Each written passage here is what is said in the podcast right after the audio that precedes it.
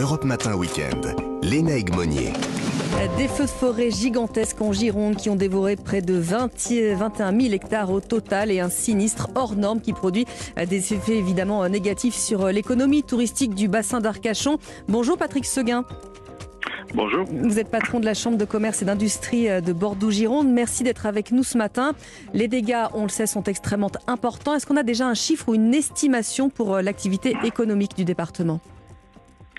Eh bien, on a un chiffre qui est la, la, baisse de chiffre d'affaires de l'activité touristique principalement qui est autour du bassin. On, estime on, cette baisse de 30 à 50% depuis le début des incendies.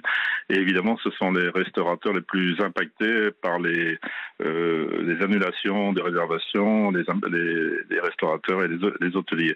Mais la bonne nouvelle quand même ce matin, il faut le dire, c'est que le, le, le, feu est fixé, fixé depuis oui. hier après-midi. Voilà. Et euh, que vous espérez évidemment le retour des touristes le plus rapidement possible. Je crois que vous lancez une campagne d'ailleurs euh, demain pour euh, appeler les touristes à, vous, à, venir vous soutenir en quelque sorte. Oui, tout à fait. En fait, c'est les collectivités qui se sont réunies. Euh, nous les avons accompagnées pour qu'il y ait une communication très très large, qui a d'ailleurs commencé dès, hier soir, de façon à positiver euh, le, bassin d'Arcachon et, la, région de Gironde, puisqu'en fait, aujourd'hui, si les, feux sont fixés, euh, les, les, dégâts concernent euh, quelques communes. Bien sûr, c'est immense, mais sur le bassin d'Arcachon, c'est principalement les communes de la Teste, de Cazaux qui ont été, qui ont été impactées, mais euh, ce que l'on appelle le bassin d'Arcachon en général, qui était très grand, n'a pas de conséquences. il n'y a plus de fumée et toute la côte euh, euh, que l'on connaît bien et qui était notre merveilleuse côte de Gironde est ouverte à tous les touristes. Donc je dis bien sûr aux gens, n'annulez pas, euh, continuez à venir chez nous parce que la vie continue. Et que vous en avez besoin d'ailleurs pour les entrepreneurs, pour les commerçants. Comment va fonctionner l'indemnisation?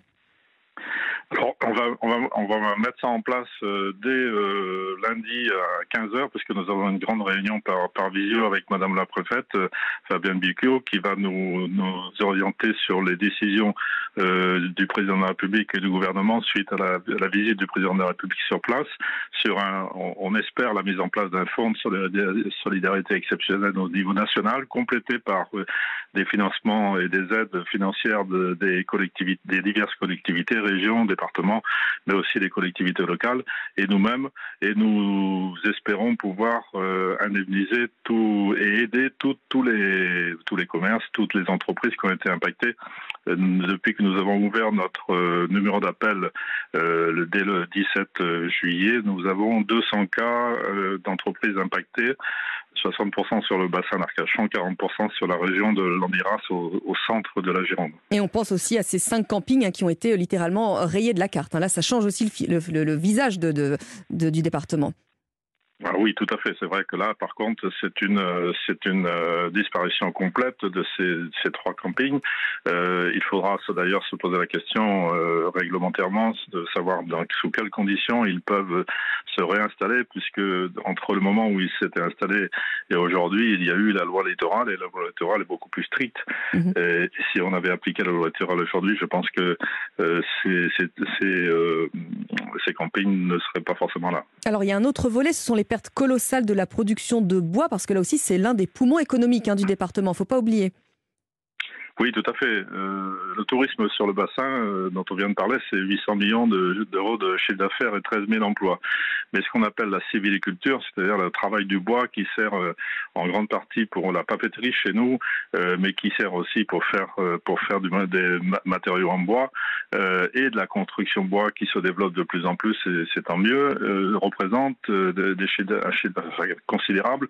On est aux environs de 500 millions d'euros de, de chiffre d'affaires et, et surtout peu près autant d'emplois que le tourisme. Donc euh, euh, la sylviculture va avoir un impact important. D'abord beaucoup de travail pour euh, pour euh, traiter le bois qui a été brûlé parce que le, une partie de ces bois qui ont été brûlés sont récupérables pour faire du, du, du bois de seconde zone, c'est-à-dire ce ce que par exemple du bois qui sert à faire des, des palettes. Oui. Euh, mais euh, il va falloir euh, travailler sur le reboisement parce que cette, cette activité de civiliculture va être en, en manque de, de mat matières premières pendant de nombreuses années. Alors, est-ce que dans ce département qui a été meurtri là, pendant ces, ces, dernières semaines, il y aura un avant et un après, d'après vous?